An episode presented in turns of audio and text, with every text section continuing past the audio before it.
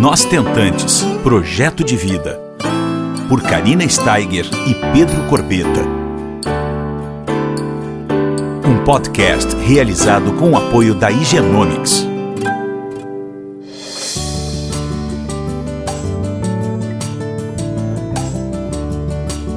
Olá pessoal, tudo bom? Como vocês estão essa semana? Hoje eu estou aqui com uma ex-tentante, a Liana. Ela tem 42 anos hoje, mas ela foi mamãe através de três formas diferentes de gerar amor. Olha que maravilha! Ela foi mamãe por ovo-doação de, um, de, de gêmeos, tá? Na primeira tentativa ela conseguiu.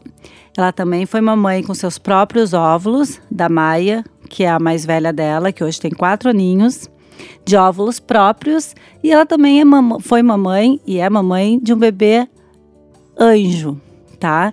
Então ela vai conversar conosco uh, sobre toda essa trajetória dela e toda essa busca para ter os três filhinhos, ou melhor, os quatro filhinhos dela. Tudo bom, Liana? Tudo bem, Karina? Como estão as coisas? Tudo bem, tudo tranquilo. Muito obrigada por tu ter se organizado aí com a logística da casa, né? Que não é fácil ser mamãe de, de gêmeos, né? É verdade. A gente queria conversar contigo um pouco sobre essa tua trajetória cheia de, de peculiaridades e, e de sucesso também, né? Tu nos conta um pouquinho como é que foi? Com eu, certeza. Eu, eu me lembro da tua história, nós nos conhecemos recentemente num grupo de WhatsApp, para quem está nos escutando. A Liana começou com 36 anos, o diagnóstico dela foi baixa reserva ovariana. Bem precoce, com 36 anos, certo, Liana? Exatamente. Ali começou a tua busca, né? A primeira FIV foi com 37 e aí veio a Maia e com 41 veio o Gêmeos. Nos conta um pouquinho os detalhes disso tudo. Então, é, quando eu comecei a, a resolver engravidar, eu me casei com com 31 anos. E a ideia era a gente curtir dois anos, aquela coisa de casal no, no início. E depois a gente ia começar a, a, tentar mesmo. Acabou que no meio do caminho eu tive uma oportunidade no trabalho de mudar de cidade, o que fez com, com que atrasasse um pouquinho. Então, lá para os meus 35 anos, a gente começou a conversar. Vamos, vamos uhum. tentar, vamos, vamos. E aí, com 36, eu já sabia que, bom, depois dos 35 já não é tão fácil. Eu procurei o meu ginecologista, que também é especialista em reprodução humana. Eu tive essa sorte uhum. de já uhum. encontrar alguém desde o início. Que maravilha. Que poderia me orientar. E aí ele me passou uma bateria de exames, eu lembro que eram folhas e folhas de exames, e foi nesses exames já que já foi diagnosticada baixa reserva. Não era baixíssima, mas já era baixa. Então aquilo já é, meio que apareceu aquele sinal amarelo. E eu uhum. confesso que quando eu recebi esse diagnóstico, foi assim, quando o chão se abriu e eu falei, nossa, mas tudo vai ser mais difícil. Aí você começa a se questionar, por que, que eu não comecei antes? Eu podia ter começado. Todas aquelas coisas que num primeiro momento você entra em desespero. Uhum. Mas eu sou aquele tipo de pessoa que eu sou muito estudiosa, então eu falei, não, peraí, deixa eu descobrir o que, que é isso. E aí que foi que eu me joguei na internet e comecei a procurar, procurar, procurar, procurar para tentar entender. Uhum. E conversando com meu médico e estudando bastante, eu verifiquei que assim, não, olha, não está tudo perdido. No meu caso ainda não era um caso extremo. Na época eu tinha ponto 87 de, de antimuleriano. Uhum. Então que eu conseguiria ainda, quem sabe, até com uma coisa mais simples. Só que o meu marido, na época, também tinha baixa motilidade. Então, na verdade, ele teve que fazer também um tratamento para melhorar a qualidade dele, do, do sêmen dele, para que a gente conseguisse, talvez, por uma via mais fácil. Uhum. E aí, nesse caminho, né, veio a, a primeira indução, depois veio um coito programado, duas uhum. inseminações intrauterinas, até que eu falei para ele: não, chega, vamos para a FIV, porque eu acho que a FIV é, vai ser uma saída mais rápida, até porque o que a gente está gastando nesse, nesses outros tratamentos a gente potencializa com a FIV. E o tempo ia passando uhum. e a reserva ia caindo. Claro. E, então, uh, eu procurei. Esse é o meu médico, ele não fazia FIV, até a, a, a inseminação ele, eu fiz com ele. Fiz uma tentativa no Rio, é, com uma médica que estudou com ele, também, mas ela é do Rio, e eu optei por fazer no Rio, apesar de morar no interior de São Paulo, porque eu queria ficar perto da minha família nesse momento, da minha mãe e da minha irmã que estavam no Rio. Que era a tua rede de apoio, né? Que é exatamente, eu busquei ficar perto da minha rede de apoio. E, e aí que eu fui, muito cheia assim de esperança, a médica maravilhosa, super humana, uma médica que também foi mãe por FIV, e eu acho que isso dá toda uma uma diferença talvez no tratamento, porque ela consegue entender muito das nossas ansiedades. E aí foi quando eu fiz a primeira FIV, não tive um resultado muito bom, tive só três embriões. Transferi os três e aí veio negativo. E aí quando veio negativo, meu chão se abriu novamente. E eu lembro que eu chorei por umas duas horas. E aí depois, quando eu me acalmei, eu liguei pra, pra médica e ela falou: Li, calma agora. Eu também tava muito. Tinha muita certeza de ter dado certo, mas vamos tentar de novo. E aí eu comecei a fazer várias perguntas. Mas e se a gente tentar aquela vacina com o sangue do marido? E se a gente tentar, não sei o que ela falou? Li, calma, o que a gente só precisa é simples vamos mudar o seu protocolo, vamos potencializar suas chances. E eu indico a gente fazer. Hum, é, é, nossa, agora eu esqueci o nome. Uh, não tem problema. É, Daqui a pouco tu lembra. Ai, aquele negócio faz uma machucadinha no endométrio. Uhum. Ai, meu Deus. Não tem problema. Esqueci. Vamos fazer. Vamos lá. Então, eu indico a gente fazer um procedimento que vai potencializar o, as chances do bebê grudar no seu útero. Uhum. Falei, ok, vamos fazer. É, vamos, é, vamos seguir então. E eu, a minha família é toda da área biomédica. Minha mãe é bióloga, minha irmã é biofísica, tem um monte de pós-doutorado. Eu sou ovelha negra da família, Ai, sou advogada. Mas enfim, e eu contei para elas tudo o que aconteceu e a minha irmã, ela falou assim: Liana, sua médica tá certa. Entendeu? Não tem que procurar soluções mirabolantes. É, é, Vamos para a é, segunda tentativa. Seu organismo né? fez o que ele. Exatamente. Seu organismo fez o que deveria ter feito. Entendeu? Se os embriões não estavam legais, eles não deixaram eles se grudar. Ok? Ok. E aí a gente se enche de coragem, enche o coração de esperança, vai para a segunda tentativa. Uhum. E na segunda tentativa, eu tive um resultado muito melhor. Aí eu já tive seis embriões. Né, o dobro da primeira. Uhum. Com uma baixa reserva, então, eu, tipo, eu me sentia a, a vitoriosa. Claro, e, e é aí, aquilo que eu sempre falo, um ciclo é diferente de outro, né, Liana? Então, tu respondeu melhor essa segunda tentativa. Exatamente. E além disso, às vezes a gente acha que só aqueles embriões que são mais tem classificação A, são mais perfeitos, são os que vão. E aí só foram esses que me surpreenderam. Uhum. Isso é interessante também, porque quando estava no terceiro dia, eu fiz a transferência de três embriões a fresco e congelei um e tinham três atrasadinhos que só estavam com seis células e uhum. não eram muito grandes coisas não. E ela falou: vamos esperar para ver se eles chegam a blasto e a gente congela. Falei, tudo bem. E desses três, dois chegaram. Uhum. E eles foram congelados. Uhum. E dessa transferência dos três a fresco, veio a Maia. Olha, né? A minha filha mais velha. Ai, que, que E foi exatamente, foi aquela alegria. Eu lembro que eu fiz o teste um dia antes, porque eu conversava muito assim com Deus, pedindo para ele me mandar uma uma dica de que tinha dado certo. Eu falava, me, me, me manda um sinal, me manda um sinal. E aí, numa quarta-feira, dia 10 de junho, eu lembro bem, foi bem, porque dia 11 de junho eu faço aniversário de namoro. Então uhum. eu lembro que foi no dia 10 de junho, veio aquele corrimento é, caramelo. E aí eu lembro que eu tava 8 horas da noite fazendo hora extra no trabalho sozinha. E eu lembro que eu, quando eu olhei, eu comecei a chorar no banheiro. Falei, obrigado, Deus, obrigado, Deus, por você ter mandado o sinal que eu tanto pedi. Eu, ali eu sabia que tinha dado certo. Ai, que amor. E aí, eu no dia seguinte fiz o teste, porque eu queria muito dar esse presente pro meu marido. A gente tava fazendo oito anos juntos. E foi um e eu consegui dar esse presente para ele. Ai, querida, coisa foi, boa. Foi um presente maravilhoso. Eu fiz um vídeo. Eu tinha tanta certeza que tinha dado certo que eu fiz um vídeo e eu tava só esperando tirar foto do teste para botar como a última do vídeo. Ai, e ele chorou muito, ele ficou muito emocionado Aí também. veio a Maia, veio a Maia. E E aí veio a Maia. Que lindo, Isso, que, que é a minha mais nome. velha, que tem quatro aninhos.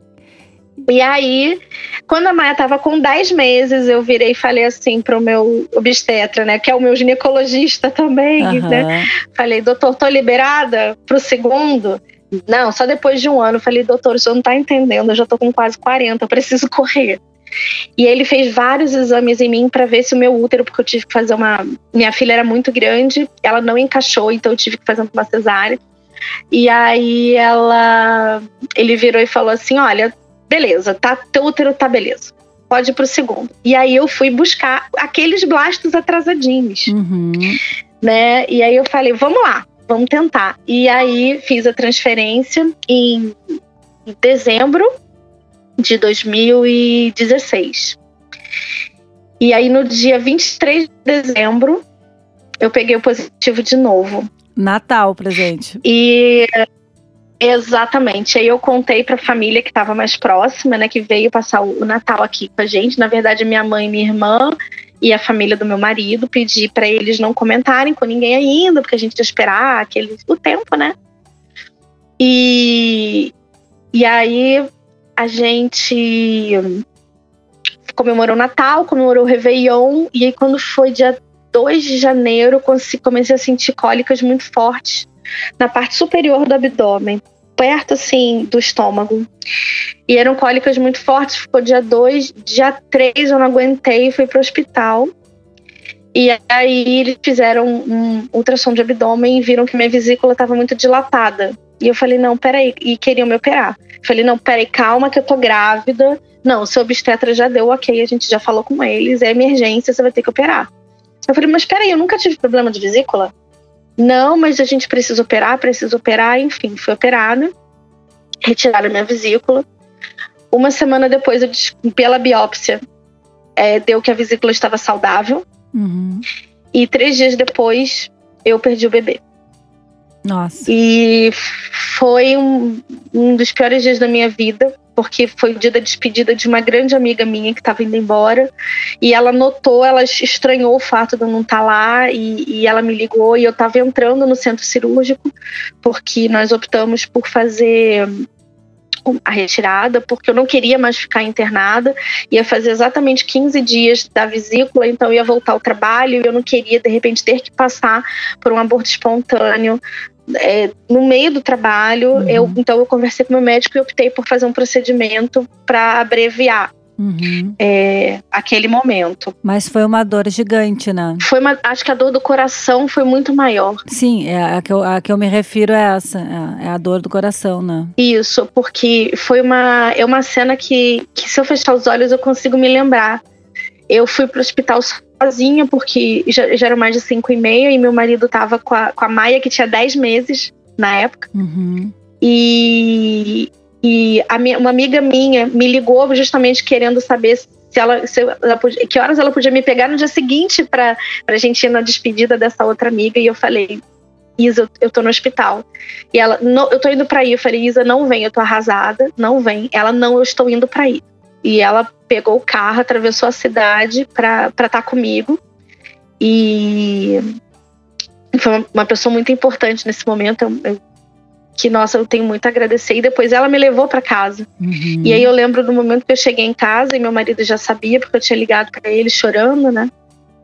E ele me olhou, eu lembro de eu abrindo a porta, já era bem tarde, devia ser umas 11h30. E por incrível que pareça, a Maia estava acordada. Né? Uhum. E ele veio assim, a porta dava direto pro corredor, lá no fundo era a porta do meu quarto. Ele saiu com a Maia no colo e, e ele tava com uma cara muito triste, como se estivesse chorando, né? E ela tava chorando, assim, mas não era um choro de fome, de neném. Parecia que ela tava triste, parecia que ela sabia o que estava acontecendo. Que ela tava sentindo. O rostinho dela e dele, assim, olhando, até me emociono, porque assim, foi uma. O momento que eu lembro, assim, parecia que eles estavam sentindo a minha tristeza, sabe? Foi uma coisa muito, muito, muito dolorida. E foi uma coisa que, por incrível que pareça, é, eu achei até que eu fosse precisar de um apoio psicológico na época, porque fiquei muito triste. Uhum. Mas eu tive um apoio muito grande, principalmente do pessoal do trabalho, porque assim, por mais que você consiga manter uma descrição é, dos seus é, de parentes ou de pessoas um pouco mais afastadas, ou ter pessoas com quem você não tem contato diário, é muito difícil você esconder algumas situações do lugar que você trabalha, porque você tá todo dia ali, né? Sim. Então acabava que toda essa questão de gravidez era uma coisa que estava muito próxima. Uhum. Então elas sabiam que eu tinha perdido o bebê e eu tive muita força delas, dessas minhas colegas de trabalho. E graças a, ela, a elas, eu acho que eu não precisei desse, do apoio psicológico que eu achei que eu fosse precisar. Entendi. Enfim, depois disso ainda tinha mais um embrião, né? Sobrando lá. E eu falei, não, vamos esperar um pouquinho. Aí em setembro, levei um ano ainda. Falei, vamos tentar, vou pegar aquele que tá lá. Mas esse deu negativo. Ah, daí tu não chegasse nem a fazer uma te- terceira tentativa daí com esse. Então, aí eu. Não, esse eu fiz, deu negativo. E aí eu já estava morando aqui no interior de São Paulo. A Maia já tinha. Já estava com mais de dois anos, já estava indo para escola. E eu falei: olha, não tem mais condição de eu voltar para fazer as tentativas no Rio. E essa minha médica do Rio falou assim: olha. Tem um médico que, que estudou comigo e com o, o- o meu ginecologista, né? é, daqui da cidade onde eu moro, ele abriu uma clínica recentemente. Ele era professor da USP. Ele é um cara muito bom, muito respeitado. E ele tá com uma- um preço muito bom. Por que, que você não procura, já que você mora tão perto, né? É, eu moro próximo a Ribeirão Preto, mais ou Uhum. menos uma hora. Uhum. Eu falei, bom, vou lá.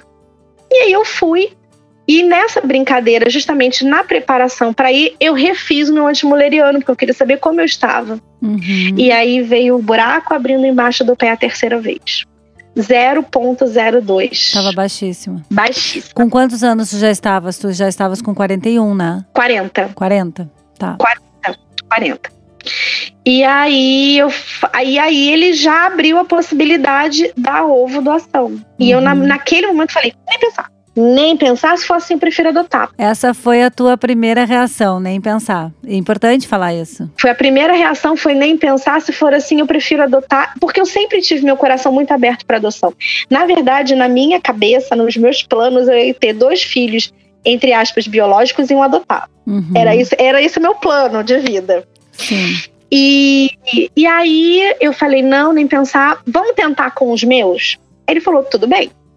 Aí foi, foi, mostrou quais eram as minhas chances, eu falei, ok, vamos, vamos. E aí eu tive três embriões, por incrível que pareça. Eu consegui ter três embriões. Olha. Só que eles evoluíram, um nem chegou a ser transferido, e os outros dois estavam atrasadinhos. Mas eu transferi mesmo assim. Nessa altura do campeonato, você já está tão calejada que você já sabe que a possibilidade ali não é tão grande. Então, quando veio negativo, eu não sofri tanto. Sim. Mas naquele momento, eu achei: isso é Deus me mostrando que eu tenho que adotar. Uhum. Foi em janeiro de 2018. De 2018.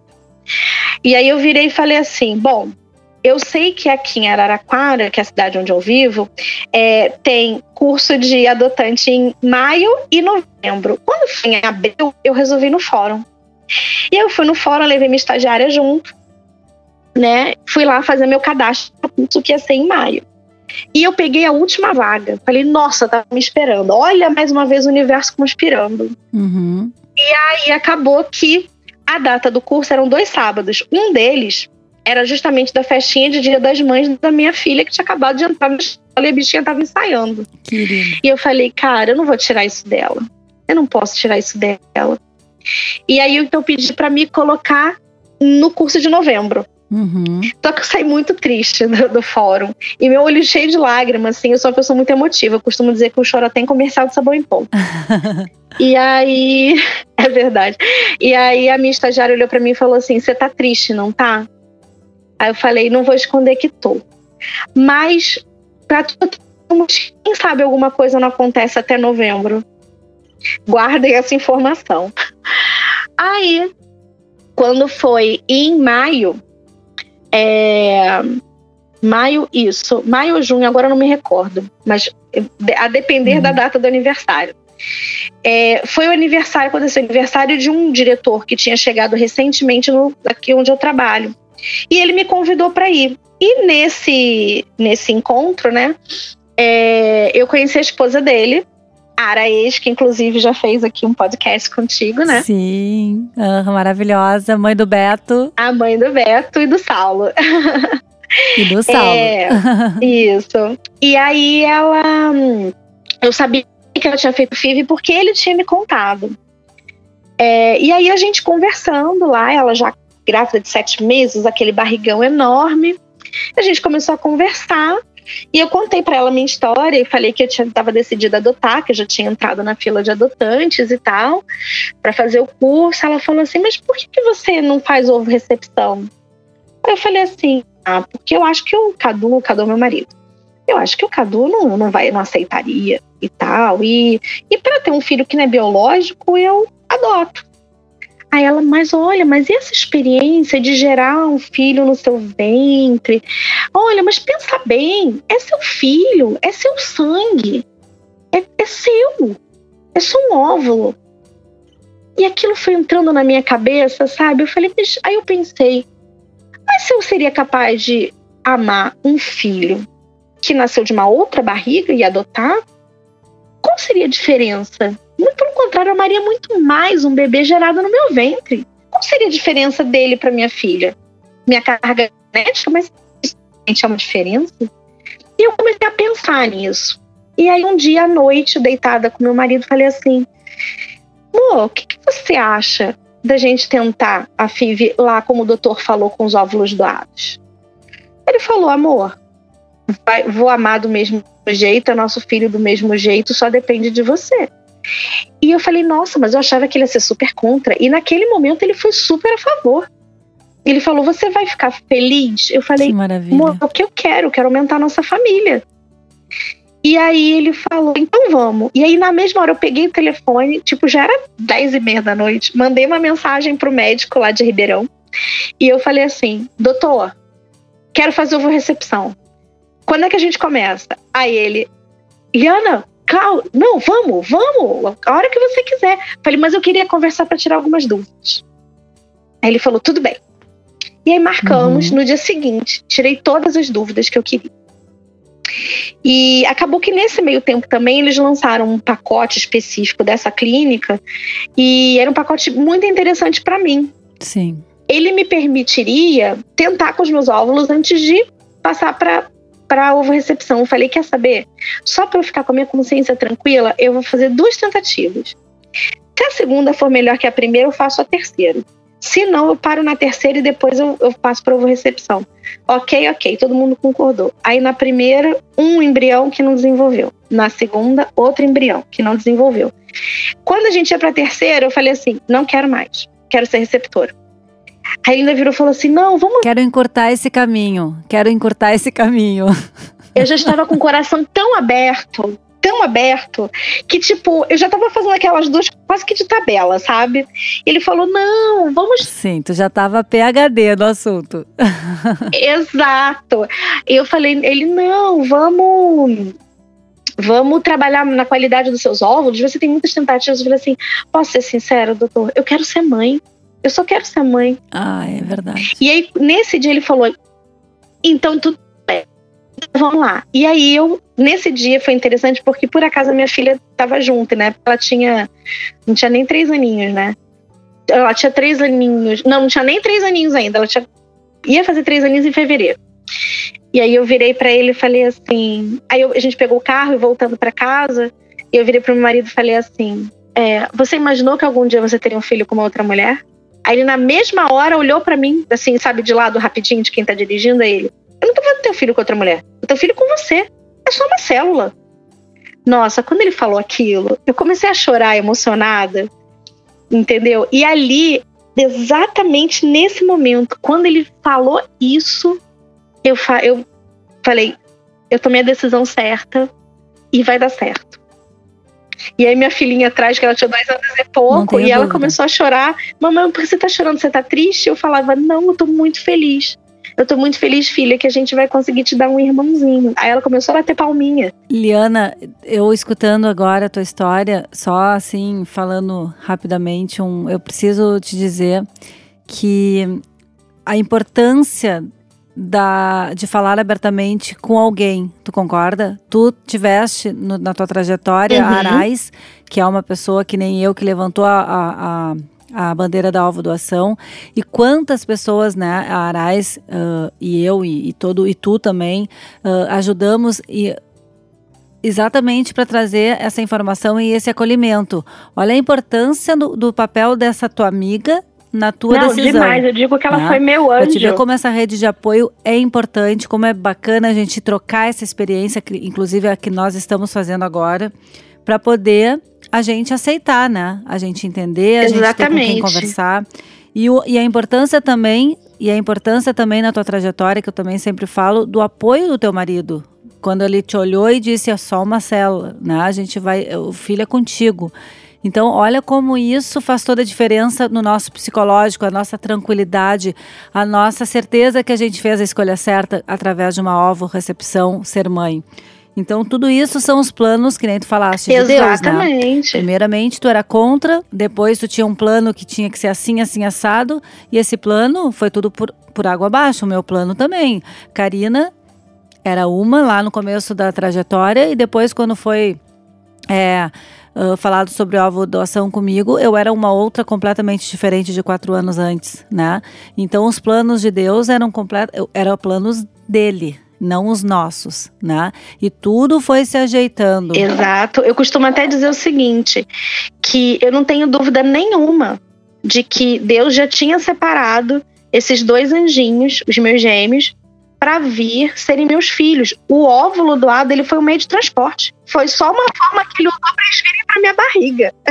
só isso. Exato, com certeza. E aí, só para nós finalizarmos, é, eu queria saber assim, aí nasceram os gêmeos. Né? Exatamente. Né? É, qual é o nome deles? Então, Dante e Nina. Ah, e um casal ainda, que coisa mais querida. Exatamente. Aí presenteou, né? Presenteou a tua vida, fechou com chave de ouro daí, né? Fechamos com chave de ouro. É, deu certo na primeira tentativa, né? Como você falou e, e, detalhe, eu tive mais dois embriões que sobraram e eu também acho uma coisa muito importante, Karina. Porque as pessoas às vezes ficam com aquela coisa de que, ai, ah, o que eu vou fazer com esses dois embriões? Será que eu vou ter um filho espalhado no mundo? Ou meu marido vai ter um filho espalhado no mundo? E uma das coisas que eu e meu marido conversamos foi justamente isso. Se a gente conseguisse, né, ter o, o, um, um ou dois filhos na primeira tentativa, o que a gente faria com os embriões? E eu falei, falei, vamos doar. Vamos doar porque a gente tem a sorte de você pelo menos ter conseguido, né? Você nos ajudou a realizar esse sonho e tem casais que neles não conseguem. Se a gente pode ajudar alguém a não passar pelo que a gente passou, a realizar esse sonho que a gente está realizando, por que não?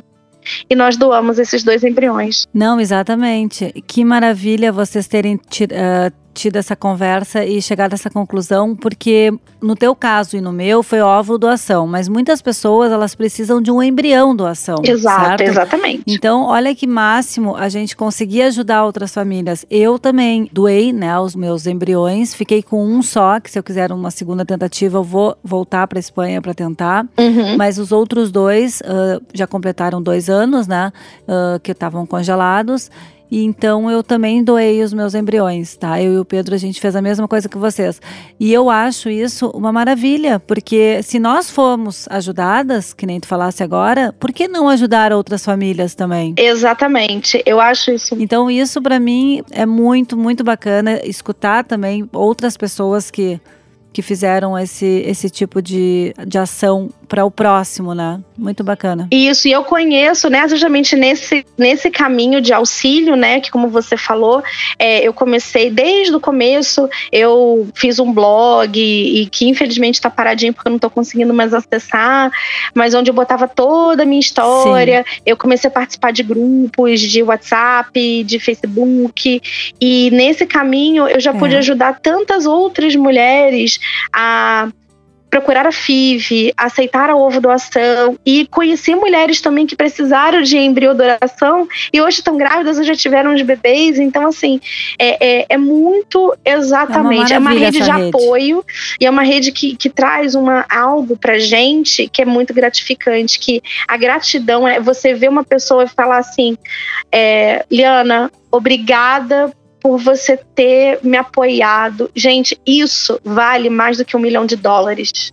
Não, não tem, tem preço. preço. Isso não tem preço. É o que é o que eu sempre falo. O, o, o nosso objetivo maior aqui é, é fazer isso, é, é, ajudar as famílias que estão, por exemplo, nos escutando agora, né? Exatamente. E é uma maravilha ter conversado contigo, Liana. Eu quero te agradecer imensamente. Quero agradecer o Higienomics também por ser nosso parceiro e realizar esse tipo de, de movimento que a gente está fazendo Sim. juntas, né?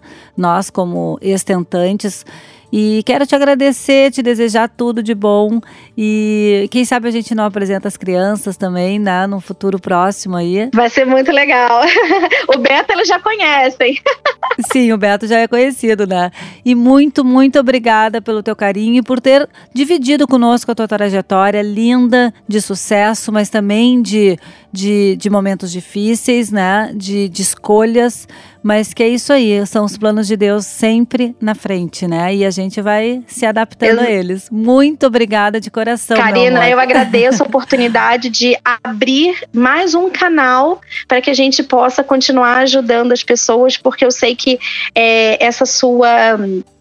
É, esse seu projeto ele ajuda muita gente e foi o que você falou. É importante a gente falar sobre isso, levar informação e eu te agradeço também essa oportunidade de Querida. contando a minha história ajudar alguém. Muito obrigada e amei, meu amor. Um beijo enorme para ti, uma boa semana para todos nós, viu? Um beijo. Para você também, um grande beijo.